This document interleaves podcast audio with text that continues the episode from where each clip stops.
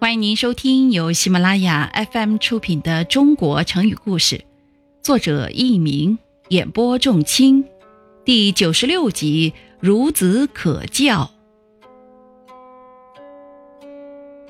张良是西汉初期著名的谋士，他年轻的时候曾计划刺杀秦始皇，刺杀计划失败以后，便隐居到下邳。在今江苏睢宁西北，有一次，张良在下邳的一座桥上遇到一位老人。老人走到张良前面，故意把鞋子掉到桥下去，然后回头对张良说：“小伙子，到桥下面去帮我把鞋捡上来。”张良毫不犹豫地照办了。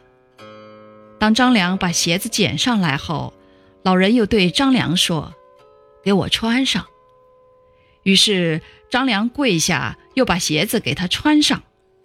老人笑着走了，走出老远，又回来对张良说：“孺子可教。”意思是说你这个小伙子可以教诲。五天后一大早到桥上来见我。听众朋友们。您正在收听的是由喜马拉雅 FM 出品的《中国成语故事》。五天后，张良一大清早就去了桥头，却看见老人已经在桥上了。老人责备道：“和长者见面怎么能迟到呢？”老人叫他五天后再来。五天后，鸡刚叫，张良就到桥上去。可是老人又先到了，老人还是责备张良来迟了，让他五天后再来。又过了五天，张良不到半夜就去桥上等，他等了好一会儿，老人才来。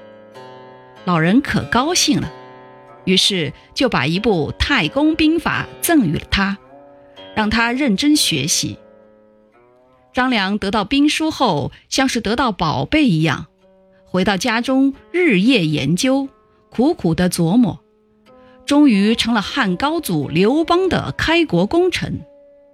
后来人们就用“孺子可教”来赞扬年轻人有培养前途。孺子，小孩子，教，教诲的意思。听众朋友们，本集播讲完毕，感谢您的收听，再会。